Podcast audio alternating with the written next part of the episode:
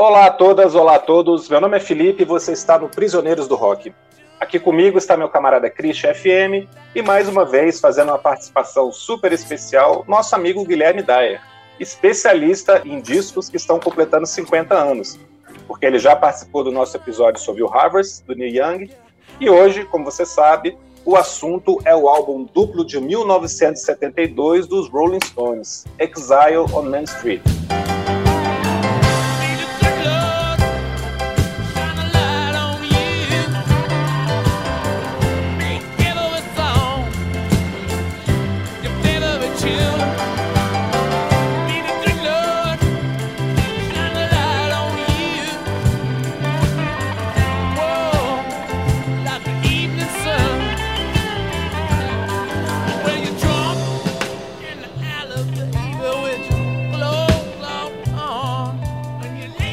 Guilherme, antes de mais nada, muito obrigado por você aceitar nosso convite. É um prazer contar com você novamente aqui com a gente e fica à vontade para dar sua boa noite. Que isso, gente. O prazer é todo meu. Vocês acertaram, não querendo fazer apologia a nenhuma droga, nenhum ilícito, mas vocês acertaram na veia e me convidar, para falar desse disco, né? É, porque, afinal de contas, eu, eu respiro os Rolling Stones há algumas décadas e eu não poderia estar mais feliz em participar desse podcast, que eu já declarei em outras, outras edições que eu sou fã. E quero estender meu abraço também ao Jair. Hoje ele não está aqui com a gente, mas sinta-se abraçado, Jair. Um abração para você, Felipe, para você, Fetter. Joia. E vamos, vamos embora, porque tem história aí nesse disco, hein? Maravilha, maravilha. Muito bem. Christian. Diga é, passar a palavra para você, mas eu queria te colocar uma pergunta aqui para já te colocar numa saia justa. Opa, vamos lá. Esse é o disco mais americano dos Stones, isso é uma coisa óbvia, é um clichê, né, pelas referências que eles colocam aqui nas músicas. Uhum. Mas você também diria que esse é o disco mais lá do B da banda, porque não tem nenhum mega hit do tamanho de Brown Sugar, Gimme Shelter, Satisfaction, e ainda assim é um disco muito famoso, muito exaltado? Cara, engraçado, né? Ele, ele, eu, na minha opinião, assim, ele tem, tem algumas, algumas músicas que ainda hoje fazem parte do, do repertório ao vivo da banda, né? Tumbling Dice, por exemplo, é um bom exemplo. Rap também é uma, uma música que volta e meia o, o Kate Richards canta, né? Mas eu acho assim, como ele é muito grande, né? Um disco com 18 faixas, né? E eu acho que a gente vai falar bastante sobre isso hoje. A gente tem algumas coisas absolutamente maravilhosas aqui, né? Mas que por assim, uma banda com, né, é, quase 100 anos de idade, né? Os caras, é, o repertório para tocar ao vivo ele vai ficando realmente é, muito selecionado, né? Então a banda hoje tem aquelas 15, 20 músicas que eles têm que tocar ao vivo, que é obrigatório, e algumas coisas maravilhosas aqui ficaram de lado. Eu acho que é o disco mais ousado da banda, o mais ousado com certeza, né? Tem coisas aqui que que até espantam assim um pouco pelo, pelo algumas coisinhas, né? Pelo experimentalismo, né? E é um disco que a banda colocou tudo que ela que ela sabia fazer, né? Então é, a gente brinca que tem aquela no Spotify tem aquela playlist. Isso aqui é essa banda, né? Se você quiser criar uma playlist This is Rolling Stones e colocar esse disco de ponta a ponta, cara, isso é os Rolling Stones, né? Blues, country, é, é, rock and roll clássico, né? Um pouco de gospel, né? Um pouco de folk, enfim, a banda realmente é, tá inteira aqui. Mas uma coisa é verdade, muita coisa aqui foi pro lado B mas, né, é, há grandes clássicos aqui, né, como essas duas que eu mencionei. Não sei se o Guilherme tem mais algumas preferências. Acho que Tumbling Dice e Rap são inquestionáveis como músicas que ficaram, né? É, o que, que, você acha, Guilherme? É, muita, um terço do, do álbum, na verdade, já é, são declaradamente lado B, né? Que eles vieram do, do Led Bleed e do Stick Finger, né? Hum.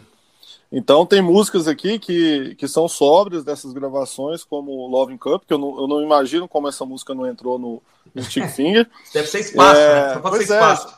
Shine a Light também é uma música que entrou.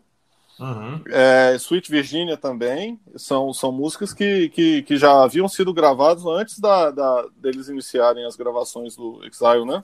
Ah. Então, assim, é, como o Christian ele destacou, rap, para mim é um super hit, né? Talvez a melhor música do Keith Richards para muitos, né? Assim, da, composta para os Stones, né? Ali com, com Before They Make Me Run, ali são, são duas músicas que disputam largamente esse, esse título, né? De melhor música do Richards para o disco dos Stones, né? É, Eu concordo. O, o, o, primeiro solo vocal do, do Keith foi no, no Larry Blitz, né? Com, com You Got The Silver, né? Aham. É, e ele repetiu isso no, no, no, rap, mas rap, na verdade, é, eu vou dar essa, esse spoiler, hum. né? Rap surgiu é, com Keith Richards na guitarra, o Jim Miller, que é o produtor, na bateria, ah. Né? E eles gravaram, saiu assim, ele, tinha, é, é, ele ficou sabendo que, que iria ser pai da Anitta, né? Ah. E deu um entusiasmo e ele, como ele é, ele é muito rítmico, né? Como a gente vai ver mais à frente, é, ele é um guitarrista rítmico que uhum. se destaca. Surgiu esse riff do rap e, e, e, foi uma, como, se diz, como ele costuma dizer nas biografias, né? Ele serviu de, de antena para captar essa, receber essa, né, essa, essa música, receber né? essa vibração e talvez tenha sido esse time, né? Apesar é, é, de deles terem extravasado e gastado milhões de, de, de, de euros, é, é enfim, até sair rap foi, foi, foi, foi, um investimento e foi uma aposta, como a gente vai, vai tratar disso mais à frente aí.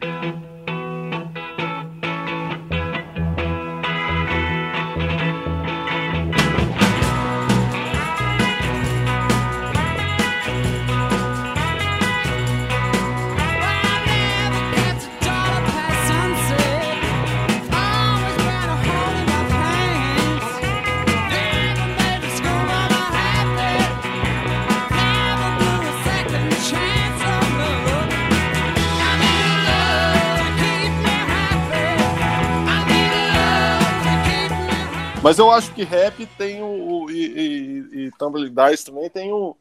Eu acho que elas estão na. Elas são lá do lá, viu? Do, é, do top. Elas é, são, top elas cinco, são. Só, mas, tem, mas tem muita coisa escondida aqui, né? É muita coisa boa escondida e, e, algumas faixas que de repente poderiam passar, assim, é uma ou duas que não chegam é, cara, a ser sublimes. Para um, um, um disco duplo de inéditas, eu acho que eu, eu sou suspeito, mas realmente tem, tem muito. Na verdade, assim, tirando o rap, as outras, para quem ouve sem muito. Quem ouve coletâneas, né? Quem não acompanha muito assim, uhum. com muito fervor, soam como lado B. Infelizmente. É verdade. É, é verdade. Infelizmente, é, verdade. é. é eu comprei. As duas primeiras coisas que eu comprei dos Stones foram duas coletâneas, a Hot Rocks uhum. e a Jumping Jack Flash uhum. porque elas se complementam, né? Até a época do lançamento, elas pegavam do primeiro disco até 91. Se eu não a, me engano. A, a, Hot Rocks é aquela que pega a década de 60?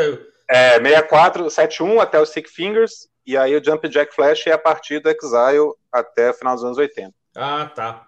É Foram os dois primeiros discos que eu comprei do, dos tá. Stones. E a música que tem no, no Jump Jack Flash, nessa coletânea, é só a Tumbling Dice. Ah, tá. Uhum. É, é o maior clássico do disco, indiscutivelmente, assim, né? É. A música mais duradoura, né, do disco é Tumbling Dice, sem dúvida. Sem dúvida. Mas isso que o Guilherme falou sobre até algumas músicas mais antigas é bem interessante, né? Porque Love in Cup, na verdade, é das sessões do Let It Bleed, né? nem de Stick Fingers. Olha aí. Sim, sim. Eles já estavam começando a compor em 69. Mas todas essas músicas mais antigas aqui, All Down the Line também, Shine a Light, todas essas músicas foram mexidas depois na uhum. época que eles estavam uhum. gravando Exile. Não, não é uma, uma coisa que já estava gravada e eles só colocaram aqui no disco, não. Mas os, uhum. os esqueletos todos já existiam, né? Sim. Você sabe, eu vou aproveitar o gancho para contar uma curiosidade aqui.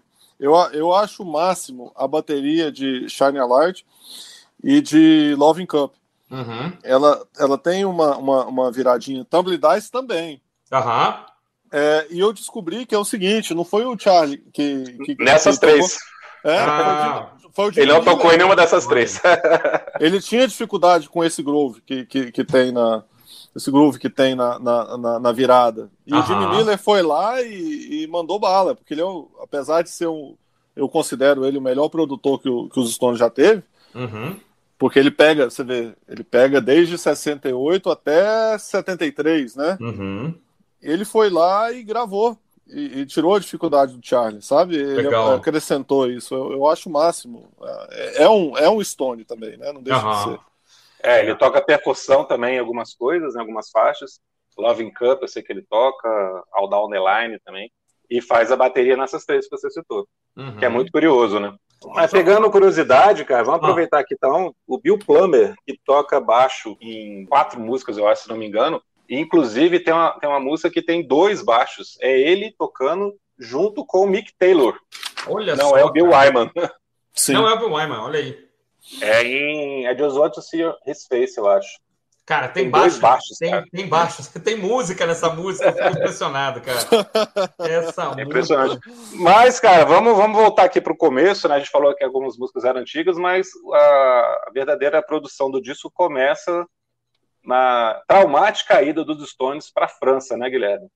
Ah, por, que, é. por que, que os Stones fugiram para a França em 71?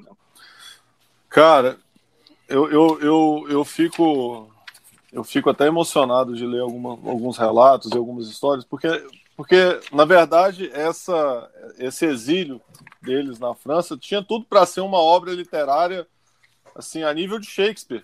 É. Porque todos os elementos que, que, que um gênero literário clássico precisa ter. Um, um, agora eu fico em dúvida se seria uma tragédia, um romance, ou ambos. Porque apesar de não ter morrido nenhum Stone, né? É. Aconteceram diversas tragédias é, em torno desse disco. Muitas pessoas morreram. E se você pegar a história mesmo do, da época, a maioria da, da, dos artistas de alto nível da indústria fonográfica eles estavam envolvidos com, com esse exílio, né? Você pega desde a, do, do Jim Morrison, que ele que estava de certo modo interligado, até mesmo a droga que matou o Jim Morrison é a droga que eles estavam consumindo lá na. Caramba. do mesmo traficante, né? É. Do mesmo da traficante, um canalha que eles falam lá, o tal de Tony Espanhol, né? E eles se meteram com os cursos que, que, que enfim, é, é incrível.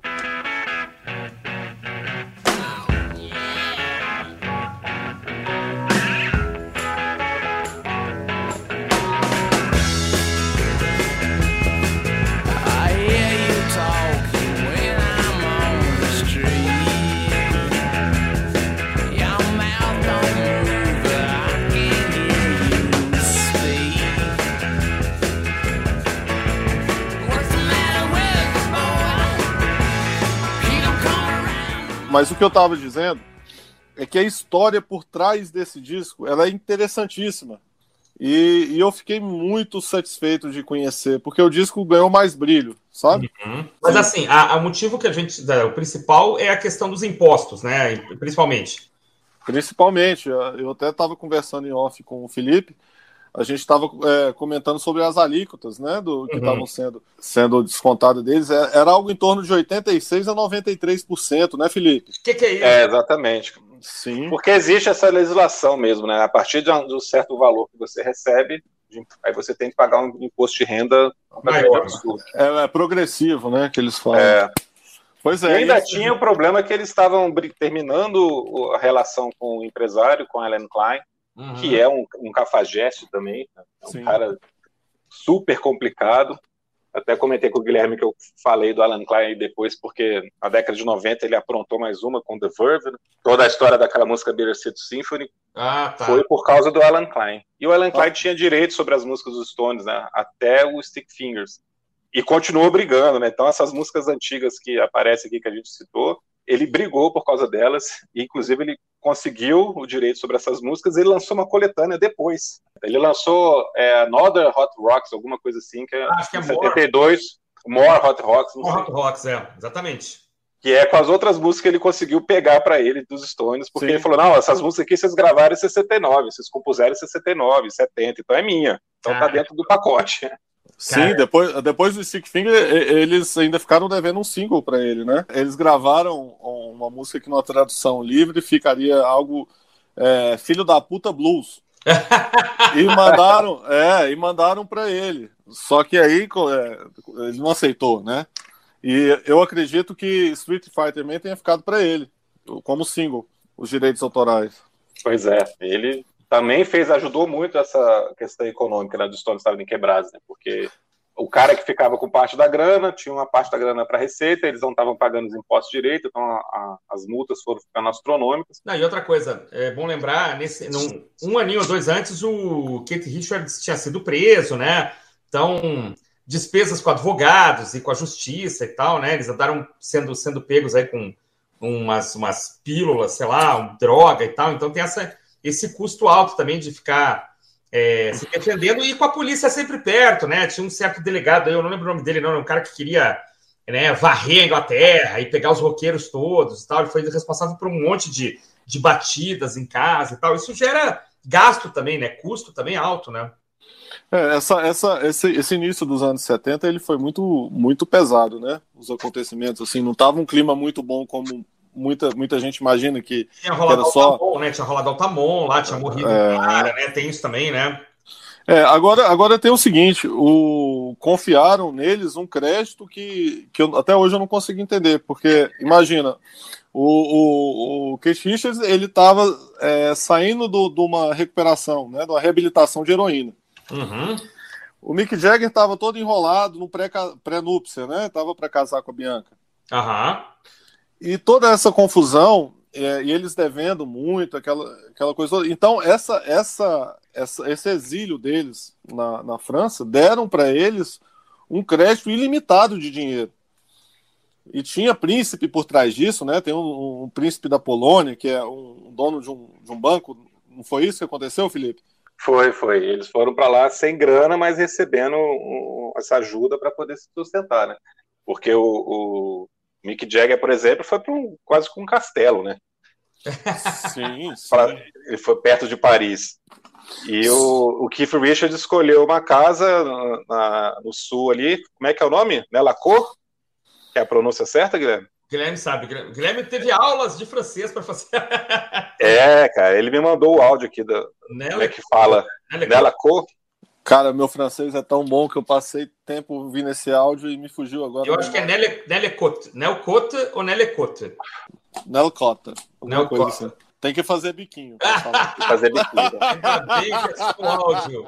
Quer dizer, os caras podiam ter ido para o estúdio, né? Mas eles foram para uma mansão, né? Para uma, pra uma casa É, o Kate ele foi, alugou uma mansão é, é, no sul da França, né? Que dava pro, pro oceano, né? Pro mar. E, e essa mansão ela tem, tem, muita curiosidade também, porque de, reza a lenda que ela foi ocupada por nazistas na, na, na no pós-guerra e, e, que muitas, muitos criados chegaram a, a encontrar alguns objetos nazistas no, no, porão, mas acabou sendo virando uma casa de veraneio, né? E, e a proprietária, por, por, não querer que isso afete a, a, a, clientela dela, acaba negando toda essa, essa ocupação nazista na casa, né? Mas no final das contas, assim, eu acho que o, o, o que, que rolou mesmo foi que ela teve um caso com um ex-nazista. Nossa. A proprietária. Mas, enfim, isso não, não influencia em nada o, o no, no, no, na gravação do disco e tudo, só são curiosidades, né?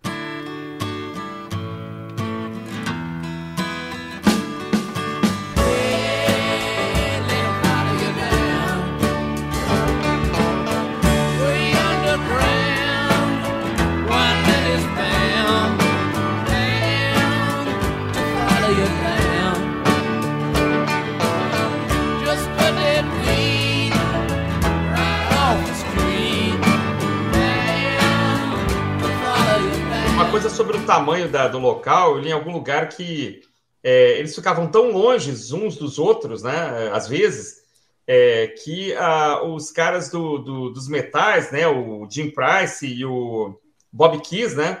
Eles colocaram uma, uns cabos assim de microfone de cor amarela. Bom, onde é que estão os caras? Olha, segue o cabo amarelo aqui uns 300 metros, você vai encontrar os caras do metal, né, encostados em alguma parede, tal, tocando de frente para a parede. Então tinha essa história do, de um procurar o outro pelo fio, né? Então o saxofone é, o, é amarelo.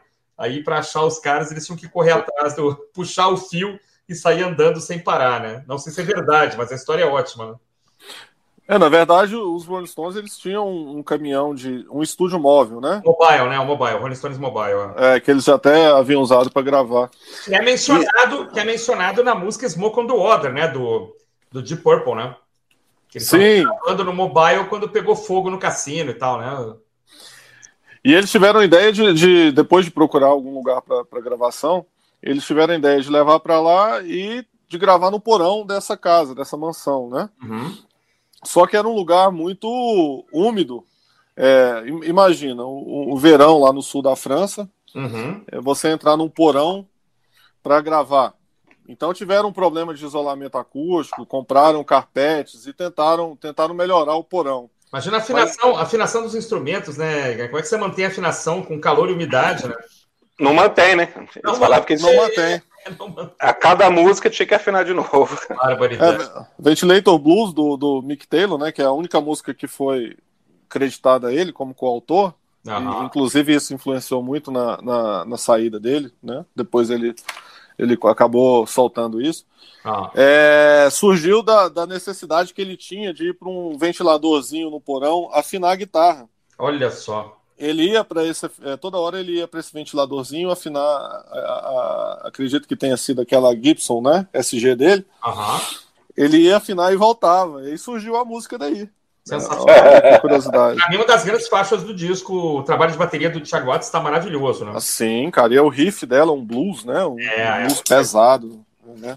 E aí os caras ficavam gravando, gravando, gravando, gravando, e só de madrugada também tem é, eles saíam durante o dia, iam passear, é. aprontar, beber, fumar e tal, e só vinham à noite, né? Tem isso também.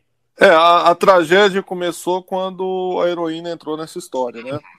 Porque até então o, o Kate e a, a Anitta eles estavam limpos, né? eles tinham vindo de tratamento e tudo, até estava com o filhinho deles lá, o Marlon, né? Aham. E certo momento a, a, a heroína acabou entrando na história. Uhum. E a partir daí eles começaram a usar de modo mais regular e, e acabavam perdendo a noção de, de, Horário, de espaço, né? de tempo e tudo. Diz que até introduzindo agora um, um certo faixa-faixa, se é que a gente pode conseguir encaixar esse faixa-faixa de 18 músicas. Rock, Rock a, a, primeira faixa do álbum ela tem uma curiosidade. É, que você falou, Christian, o Bob Keys, né? Ele estava morando a 30 minutos de lá. E o que que acontece? O, o Keith começou a tocar e apagou. E desmaiou. Bah. Aí, três horas depois, ele acordou e perguntou: Ah, mas e aí? Onde a gente parou? Deixa eu ver o que eu gravei. Aí, no tempo deles irem no estúdio móvel para liberar, porque tinham que. A, a comunicação estava péssima. O caminhão, imagina, o caminhão estava estacionado fora da casa e eles estavam no, no porão. Uhum. Então tinha que, tinham que ficar indo e vindo. Ao tempo de voltar, ele já tinha pagado de novo. aí, o, aí o Bob Kiss falou assim: Não, vou, vou para casa, hoje não vai sair mais nada disso. Chegando em casa, ele, é, o Kiff liga para ele: ah, Volta aqui, eu tive uma ideia. E ele foi, e ele, imagina, 30 minutos de, voltando para lá. Tive uma ideia de misturar duas telecasts, uma na esquerda, uma na direita e tal, e, e surgiu uma coisa fantástica. Então, assim, foi, foi tudo muito irregular, né? Uhum. Toda, todas as gravações foram muito irregulares. Esse período foi muito conturbado. E tirando o casamento do Mick Jagger também, que, que afetou, né? Aham. É, eu li também que o Charlie Watts estava longe pra caramba também. Acho que um, ele queria morar uns 100 quilômetros do local, assim, um negócio. É, o Charles estava na casa do Mick Jagger, que ficava até, até mais do que isso, a distância era até maior. Então, assim, tinha dia que eles não iam. Era uma... Na verdade, assim, no verão mesmo o negócio não funcionou, né? Aí depois de um certo momento que todo mundo, de repente, se tocou que estava ali perdendo tempo, que já estava fazendo loucura demais, já tinha acontecido é. mil coisas, né? Pô, eles brigaram com a polícia francesa, brigaram com a máfia italiana, brigaram com as pessoas da região, Tava todo mundo odiando os Rolling Stones. Aí, mas a partir de um certo momento eles conseguem começar a gravar mesmo, como o Guilherme falou, eles começam a pegar ideias e juntar e as coisas começam a funcionar. Então eles pelo menos criam assim boa parte das canções. Né? Eles vão terminar depois nos Estados Unidos, uhum. mas eles conseguem colocar para frente assim uma boa parte do disco.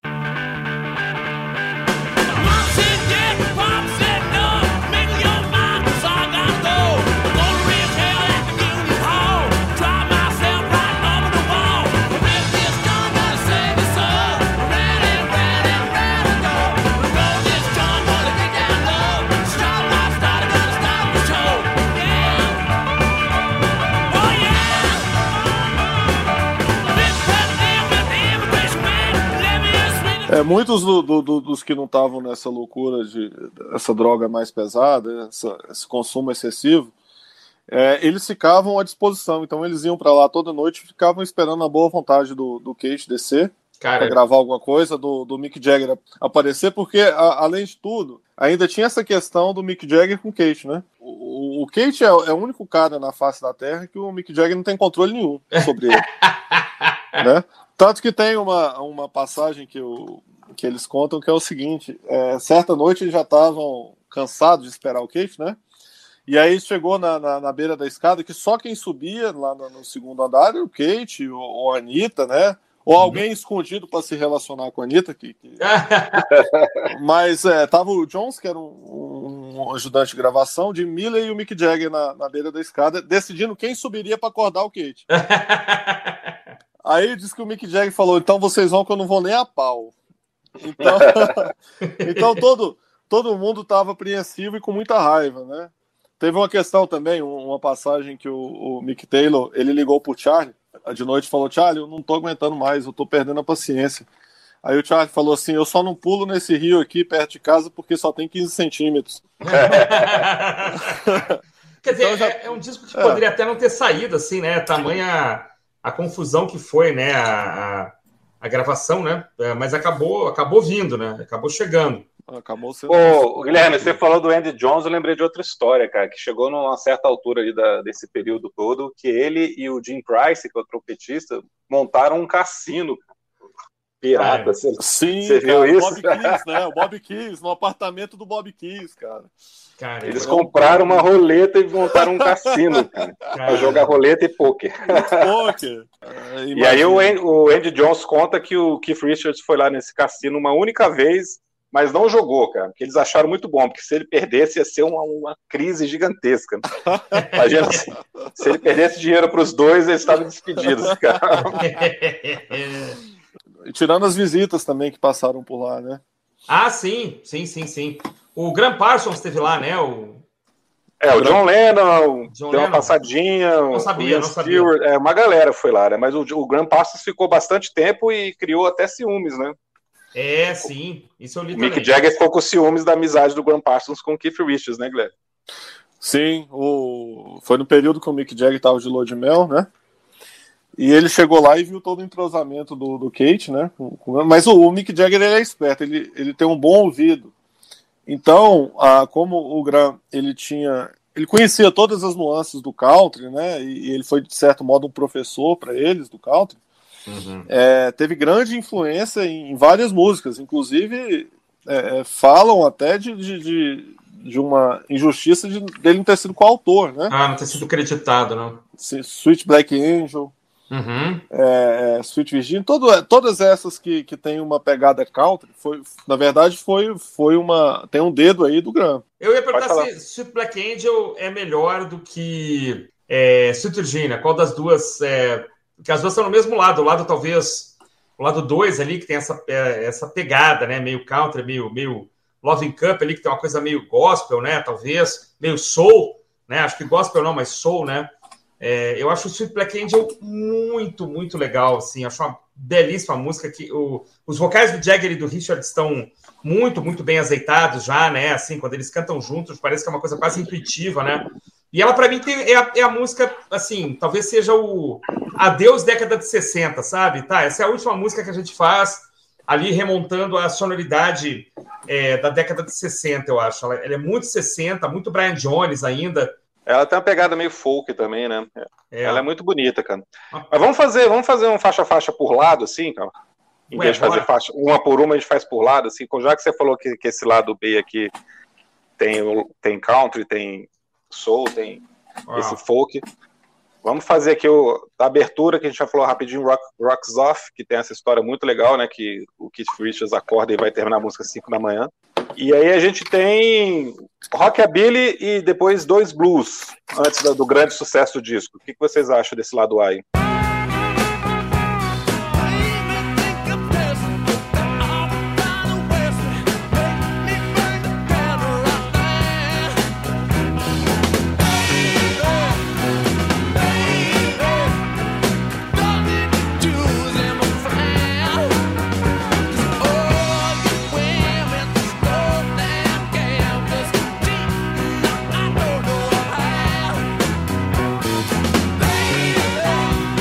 Temos, temos aí o lado A, que abre com Rocks Off, que pra mim é, é, é uma das melhores músicas do, do álbum. Eu, não sei se vocês eu concordo. Concordo, concordo. Sem dúvida. É, Hip Disjoin, né? Que, que é animadíssima, né, o Felipe? Hip Disjoint é um rockabilly, assim, bem é, energética, né? Bem para cima. O Kate falar que o Mick Jagger reclamava do andamento muito rápido.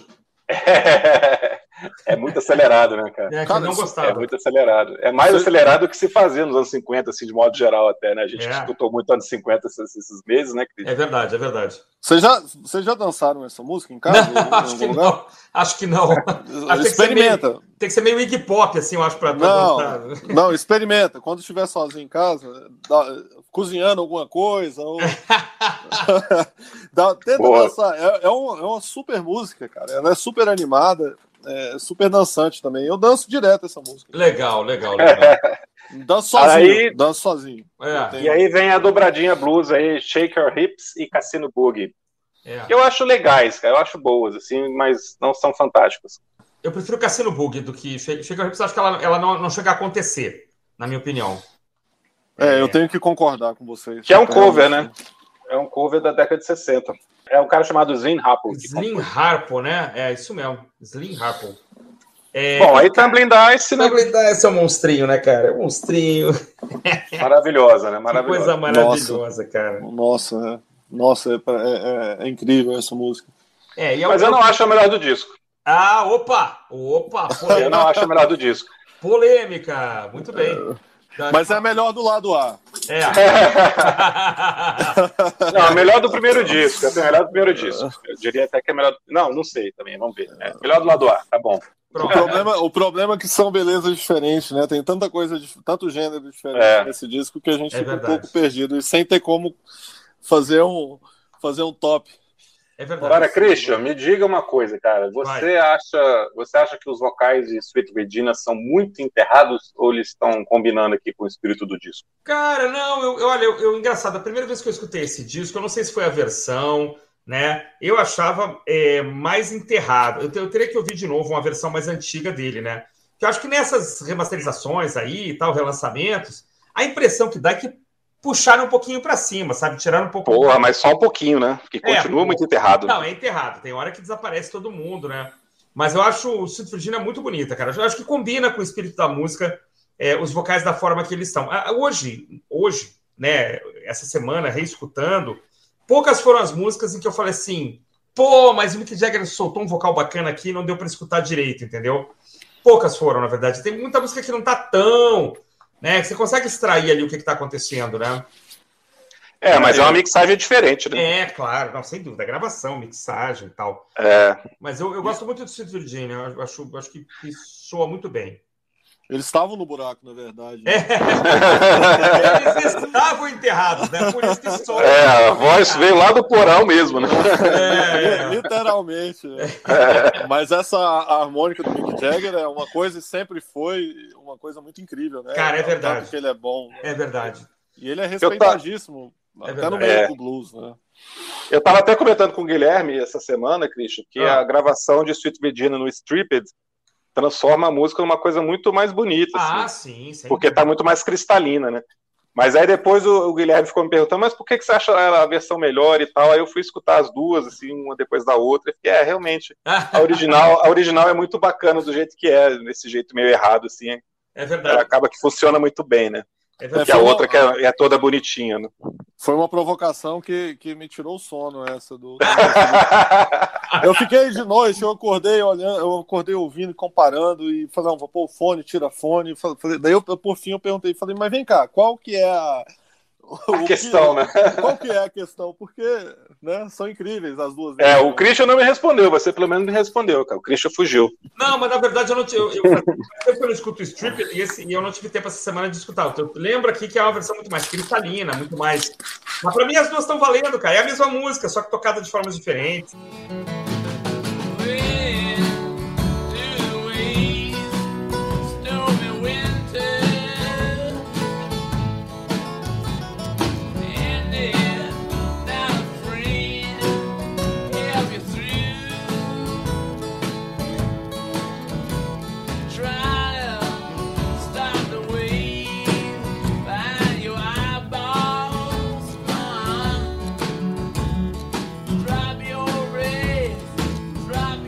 É uma bela música. Você sabe o que eu respondi pro Felipe a respeito dessas duas gravações?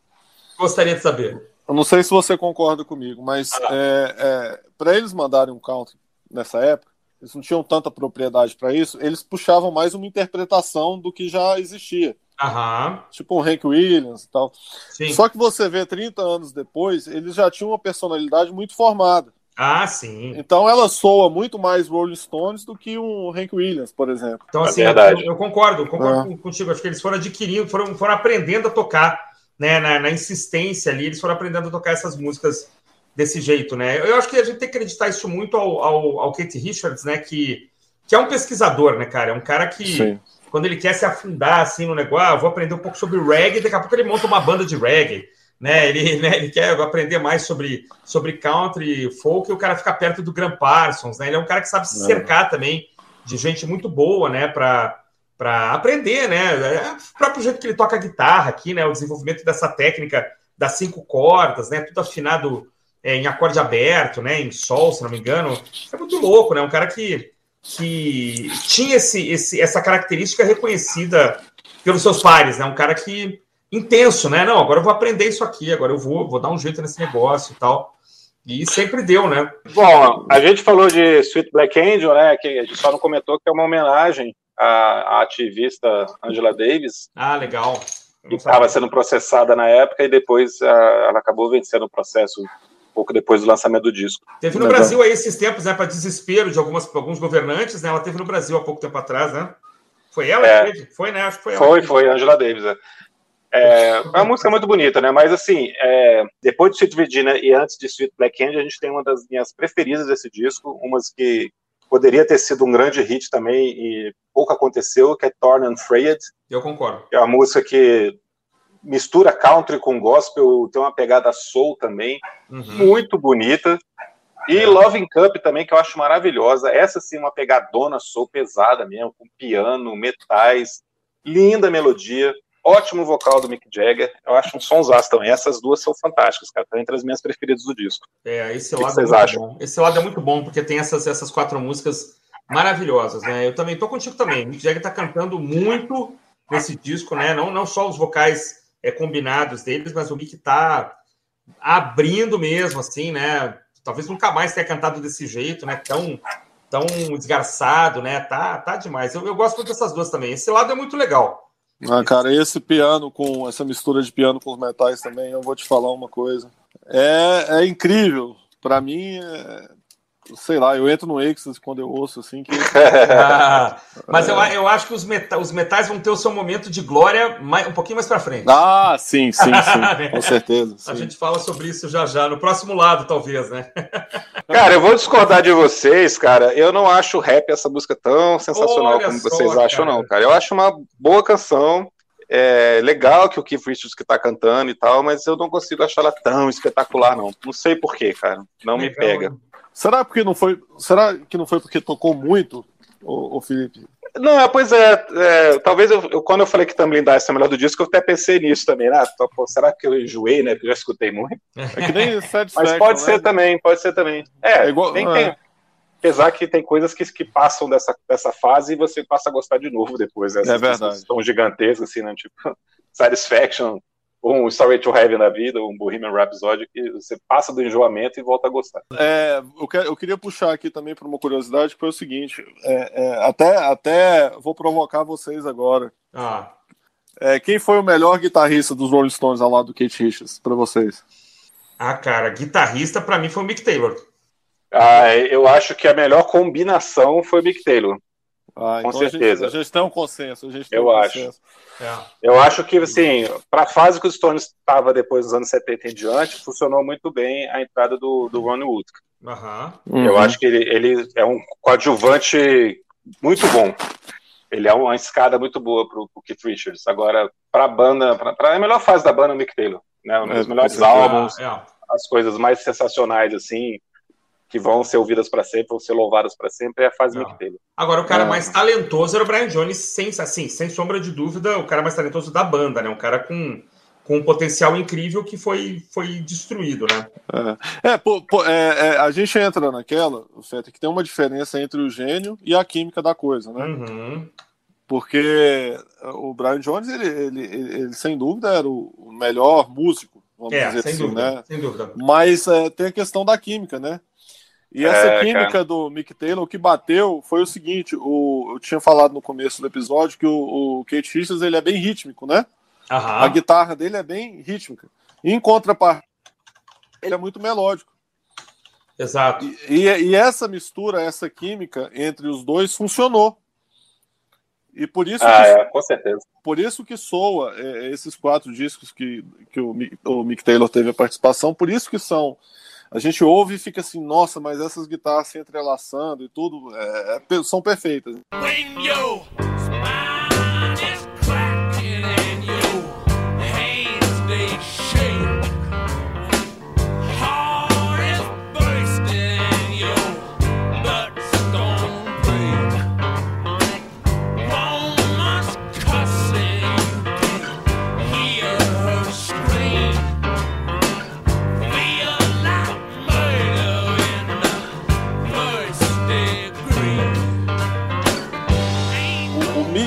Jagger e o Kate Richards, eles precisavam de ter alguém entre eles fazendo a ponte.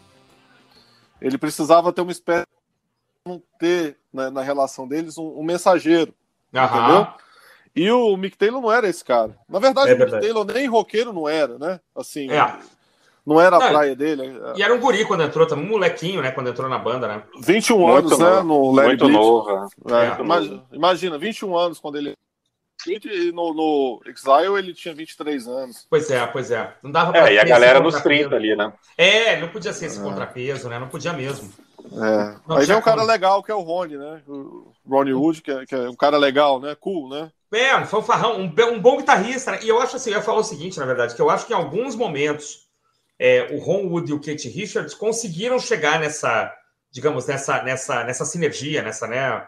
É, não sei que termo é melhor para usar, mas não é sempre que isso acontece, né? Então, assim. É, é eu acho que o Ron Wood, como eu falei, ele, ele se colocou no papel de coadjuvante, cara. Eu acho que ele é um guitarrista menor nos Stones do que ele poderia ter sido. Do que ele foi antes, do que ele poderia ter sido ah, sem estar ali nesse papel que ele topou fazer. Perfeito. Sim, eu lembrei de uma, uma, uma história, uma frase que eu li sobre o Brian Jones, cara, muito triste, né? Que o Brian Jones perdeu a banda que ele fundou, perdeu a esposa pro companheiro de banda e depois perdeu a vida. É isso aí, a loucura cara. dele. É isso aí. É muito triste, né? É isso mesmo. É uma, é uma... Sujeito genial. Diziam que ele aprendia um instrumento musical novo em 30 minutos, assim, se ele pegasse qualquer coisa... Pô, vamos colocar esse negócio aqui no disco, tá bom. Meia hora ele, ó, já sei tocar. É um negócio assim. É. Inacreditável. É, né? que rola até aquela piada que ele tocava tudo e não tocava bem nada, né? Que acha é. sacanagem. é um absurdo. É um absurdo, né? Mas Bom, a gente já falou de rap, aí depois tem duas faixas que eu gosto muito, que é Third on the Run e Ventilator Blues. O que, que vocês acham? Eu gosto bastante também. A gente contou a, a história de Ventilator Blues, né? E, e assim como todas as músicas, ela é interessantíssima. O que, que você acha, Christian? Eu adoro o Ventilator Blues, cara. Gosto muito. Third on the Run demais e Ventilator Blues eu gosto do trabalho de bateria, né? Em que, em que o Charlie Watts faz três desenhos diferentes né, de bateria quase deixa de ser um blues, né? Ele começa a atrasar um tempo, né? Na hora de bater na, Sim, na caixa, muito tal, legal. Fica muito legal, cara. Uma puta de uma música e é, uma, Ventilator Blues, para mim, uma das melhores do disco, tá? Um daqueles clássicos que deveria ter ficado no repertório. E depois vem uma não música, né? I Just Want to See His Face é uma, é uma não música, né? Eu não consigo Porra, entender. Cara. Eu não consigo entender, cara. Cara, essa música é muito legal. Eu acho essa música muito legal. Dizem que o Mick Jagger não tinha letra quando eles começaram a gravar, ele começou a improvisar. Não Cara, sei se é verdade ou se foi o take final, porque é meio, meio feito assim, parece mesmo que tá fazendo ali na hora, né? Meio jam. É. Mas, cara, tem um piano que não tem crédito, eu não consegui achar quem que toca esse, essas intervenções de piano. Ah. Mas tem um órgão também do, do Kiff. E essa que, é, que tem dois baixos, né? Tem o baixo acústico e o baixo elétrico. Cara. Sabe quem toca o piano nessa música, Felipe? Quem que é? Eu não Kate Richards. Olha Kate... aí. Não, eu sei que ele toca um órgão, cara. Não sei se, mas tem piano também. É, ele toca os não dois sei. aqui no. no é, ele deve tocar né? os dois, né? Ah, é. tá. Cara, pra mim não dá. pra mim ela. Engraçado, eu gosto dessa pegada gospel dessa música, cara. É, ela, pra mim ela, ela não chega nem, ela não chega nem a ser. Ela não chega a ser um gospel, ela não chega a ser nada, assim, ela não, ela não acontece pra mim. Ela entra ah, naqueles é, grandes erros dos Rolling Stones, assim, com Continental Drift lá do, do, do Steel Wheels, que é um troço pavoroso. É, Indian Girl, do, do Emotional Rescue. Dá para fazer uma lista, a banda é tão antiga. Você pega uma lista de 15 músicas que são assim, inacreditavelmente ruins, dá para fazer uma playlist dos piores momentos do Rolling Stones. Esse, para mim, infelizmente, não. É a única música que não, que não acontece, cara. Não, não, já, eu vi de novo, vi de novo e falei, poxa, vou, vou ter que falar mal dessa. Porém, todavia, no entanto, ah, bom, cara. o ah, momento ah, de brilho dos metais acabou de chegar na fechada do lado ah, 3 com a inacreditavelmente boa Let It Loose, cara. Que ah, essa é. Essa que musicão, é um cara. Musicaço, cara. A maior música do disco, né? A única que ultrapassa a casa dos cinco minutos, né? Mas você. Eu, eu coloco de novo e coloco de novo, cara. Acho demais. Ah, sim. Perfeita, perfeita música. Metais é. com tudo, cara. Metais arrebentando aqui, cara. Fantástico.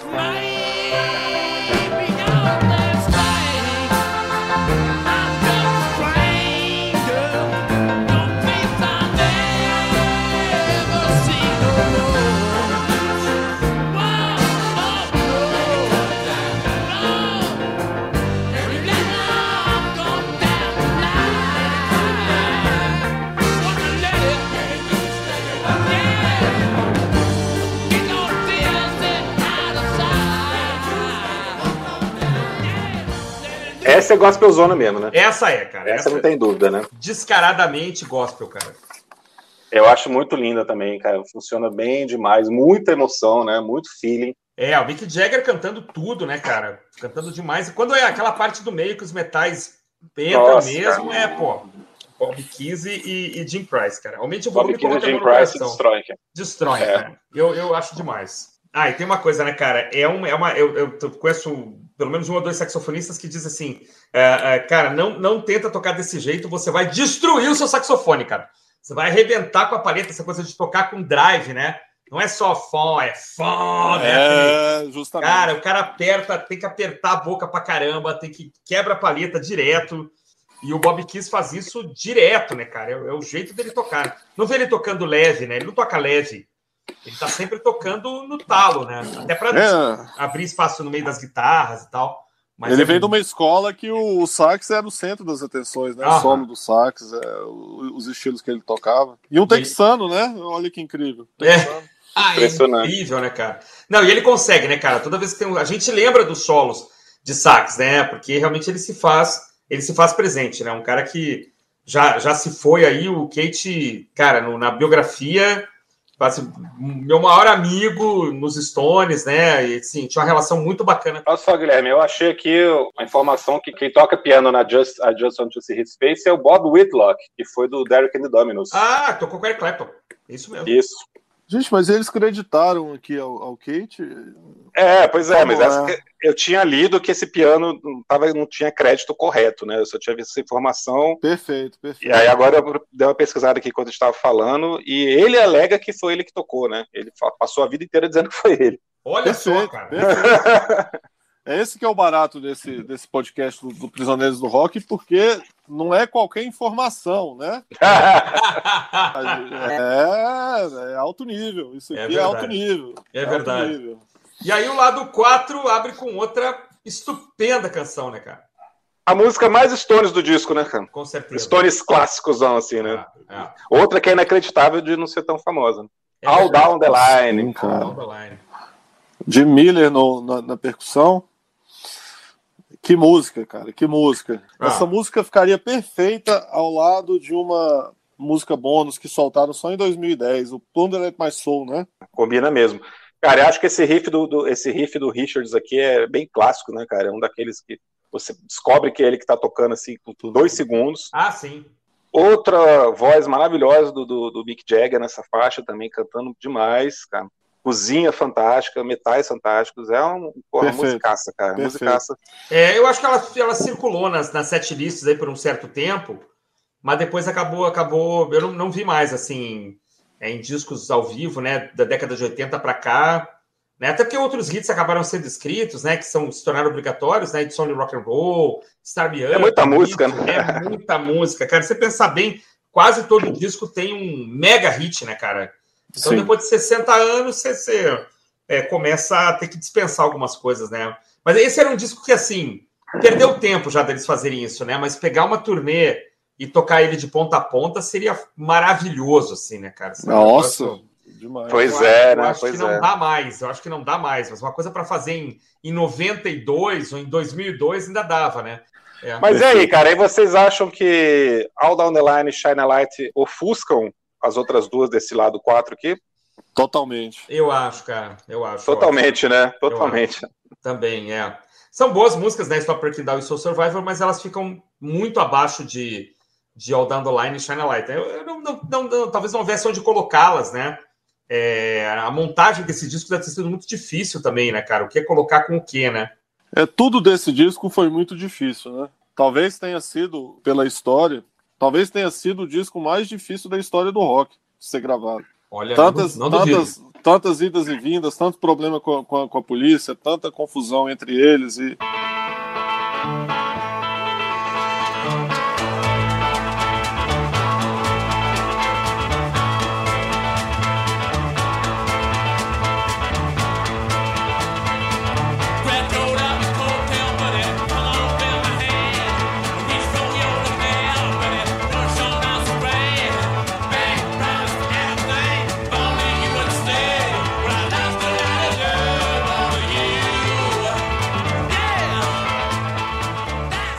Enfim, chegaram a entrar na, na, na mansão do, do Kate Richards, roubaram sete guitarras e todos os saxofones do, do, do Bob Keys. Caramba! Né?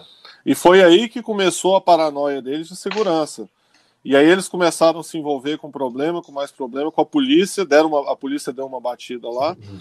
E no final das contas, o, o Kate e a Anitta, eles saíram fugidos da uhum. França. E eles foram se resolver com a justiça depois de anos. Caramba. Eles ficaram proibidos, eles ficaram proibidos de entrar, né? Proibidos de entrar na França, né? É, o, o Mick Jagger, o, o, Charlie e, e, alguns outros, eles chegaram a voltar para o tribunal e, enfim, é, é, conseguiram se sa sair ilesos, né, do, do, tribunal. Mas o, o Kate demorou para se livrar da. Uma coisa que eu li, Guilherme, que a justiça ainda fez o seguinte, né? É, manteve a casa alugada, né? Eles tiveram que continuar pagando mesmo depois de ir embora. É, Foi... o Kate teve que continuar alugando por mais um ano. Eu acho que ele desembolsou na época 250 mil dólares de aluguel. Tudo que ele economizou de imposto é. na Inglaterra, ele gastou em aluguel na França, né, cara? Mas, inclusive, esse, esse gasto todo que eles tiveram lá foi uma transação que eles tiveram, um incentivo deles irem para a França, porque ficou combinado com o governo francês que se a equipe gastasse uma quantia X de dinheiro lá, eles não pagariam imposto. E, enfim, para quem já estava recolhendo aí uma alíquota de 90%, para eles foi um, é, verdade, um é bom verdade. negócio, né? Agora, deixa eu perguntar um negócio para vocês. Não sei se o, se o, Felipe tinha preparado essa pergunta, mas eu, eu tenho ela aqui e eu tenho uma opinião muito, talvez muito desagradável a respeito. Esta capa, senhores. Olha, cara, ela não é uma, uma bela capa, mas eu acho que funciona.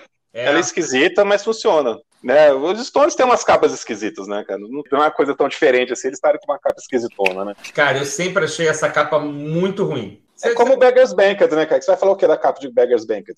Ela é Eu- bonita? Não, mas funciona. Não, mas eu, eu- é, não, bonita não. Você não quer estar lá, né? Mas é, é muito bem feita, né? Essa aqui eu acho, inclusive, mal feita, não sei. Esse cara com essas três bolas, eu vou confessar aqui o que, que me incomoda, cara. Esse cara com essas três bolas na boca, cara, é inacreditavelmente feio isso, cara. Isso é E pavoroso. tá bem na tua cara, né? Tá do lado Pô, do nome, cara, então eu, não consigo, eu não consigo olhar pra outra coisa, cara. Eu acho esse negócio bizarro demais, cara. É, são recortes, né? Eu acho que assim como o disco também foram recortes, histórias. Começou antes e, e teve algum processo depois e foi ser finalizado lá em Los Angeles depois. Eu acho que eles tentaram registrar um filme, né? Tipo, um Eu entendi. negativo, Eu né? entendi, eu entendi. Um Fez, fez sentido. É, um Entendi. registro fotográfico, assim, um documentário em fotos de, de algumas loucuras e bizarrices, porque Quer dizer, a foto desse cara com as três bolas na boca é então representando I Just Want to See His Face. Deve ser isso. Todo essa foto horrorosa, cara.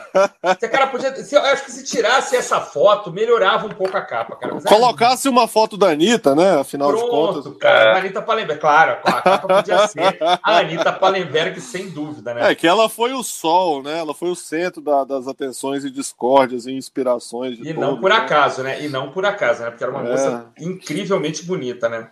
O Kate roubou ela do Brian Jones, depois o Mick Jagger roubou ela do Kate e o Kate ficou indignado Enfim, ela era o sol da casa, né? É verdade, sem dúvida nenhuma.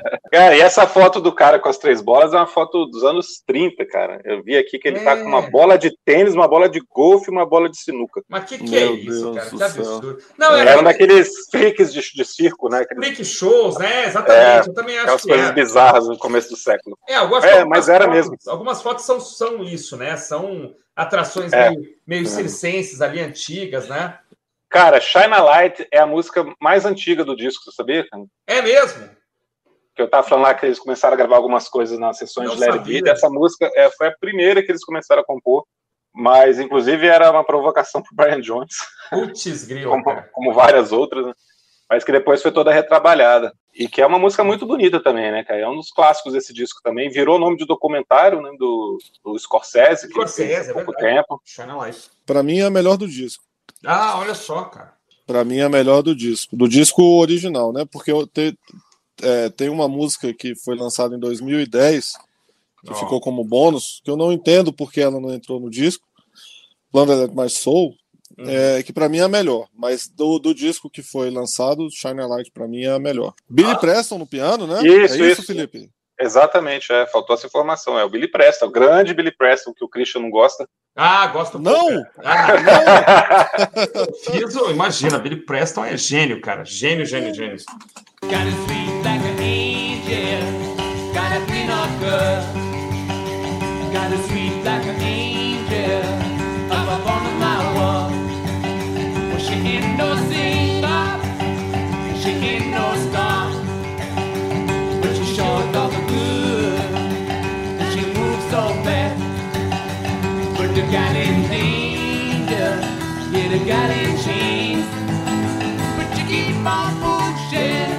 É, cara, é engraçado como é que esse disco é um duplo, mas com 67 minutos, ou seja, praticamente dá um disco simples e meio, né? Ah, ou sim. três lados, ou seriam três lados, A, B e C. É verdade. Então, eu acho que ele, é, ele não cansa, né? As músicas ficam sempre na média ali de 3, 4 minutos. Eu acho que a ordem das faixas acaba que funciona, é muito bem feita, porque ela alterna bem estilos e climas. Sim. Então acaba virando aquilo, acaba virando álbum álbum, né? Ou seja, ele é melhor ouvido por inteiro do que separadamente. Assim. É, eu comparo com o London Calling, né? Que também cabe, é, são aqueles discos duplos que cabem num CD, né? É, é. é. Eu tinha uma... Faz muita diferença. É, com certeza. Eu, acho que eu tenho uma edição desse, desse Exile que é um CD só. Depois dessa trabalheira toda, né? Essa grana toda, né? Nós temos um disco que foi primeiro lugar e segundo lugar em vários lugares, né? Inglaterra, Estados Unidos, Austrália, Canadá, Alemanha, sempre super bem posicionado. Porém, né, cara, na França, onde ele foi gravado, no 97 lugar na parada francesa, cara. Tem explicação isso, cara? Não tem. tem, cara, tem explicação. A explicação é o ranço que os caras pegaram. Eu acho. Tanto que em 2010, a edição especial de 2010 chegou no segundo lugar na França. Pronto, então os caras ficaram com raiva.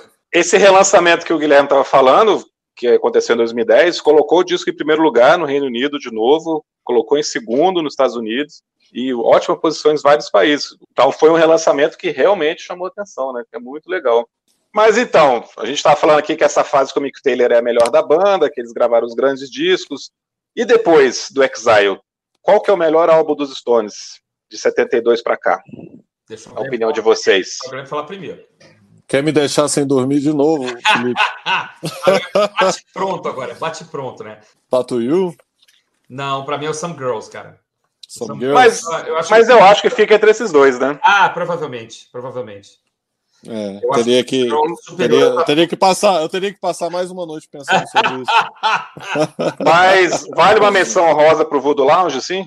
Vale, vale. Vale. Mas eu tenho um pequeno problema com o Voodoo Lounge. Qual? O Lounge, ele ficou grande demais. Ah, é, é um disco bem é, típico da era do CD, né? É, ele, é, ele é, é, eu acho que ele é o primeiro dos Rolling Stones que foi gravado para ser exclusivamente um CD. Né? Ele, ele, tem quase o mesmo tamanho do Exile, cara. É, mas ele, ele ficou. É, exatamente, que é, um, que é duplo, né?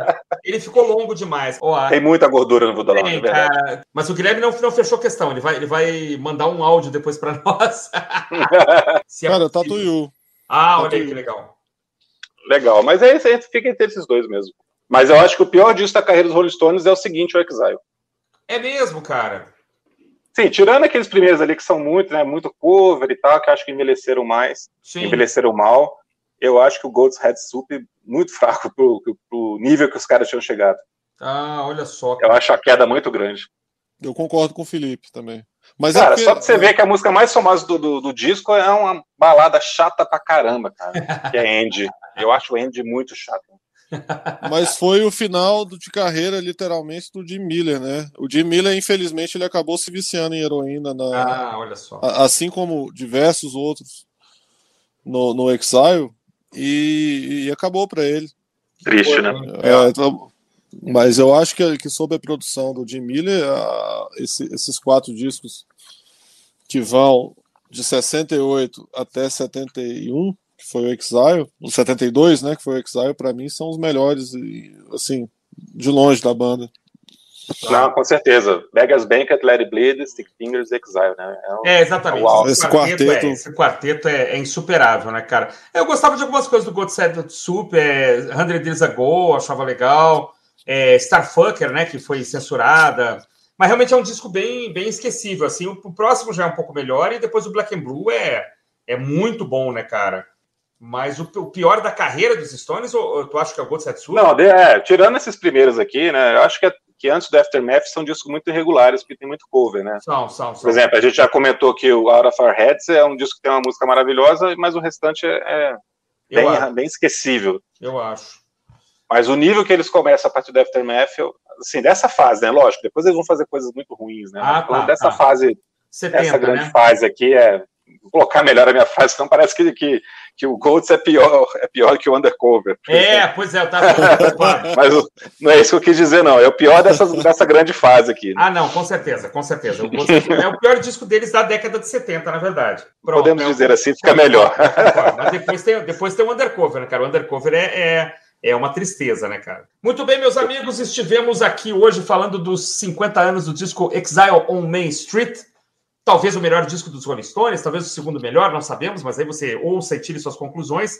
Eu estive com meu querido amigo Felipe Mosley, meu, e nosso diletíssimo convidado, Guilherme Dyer. Você achou que ele era fã de Neil Young? Não, é você não viu ele falando sobre Rolling Stones, cara. Neil Young foi só um ensaio, né, para hoje. Então, a gente sabe que pode sempre contar com o Guilherme vamos convidá-lo mais vezes, com certeza. Uma alegria tê-lo aqui.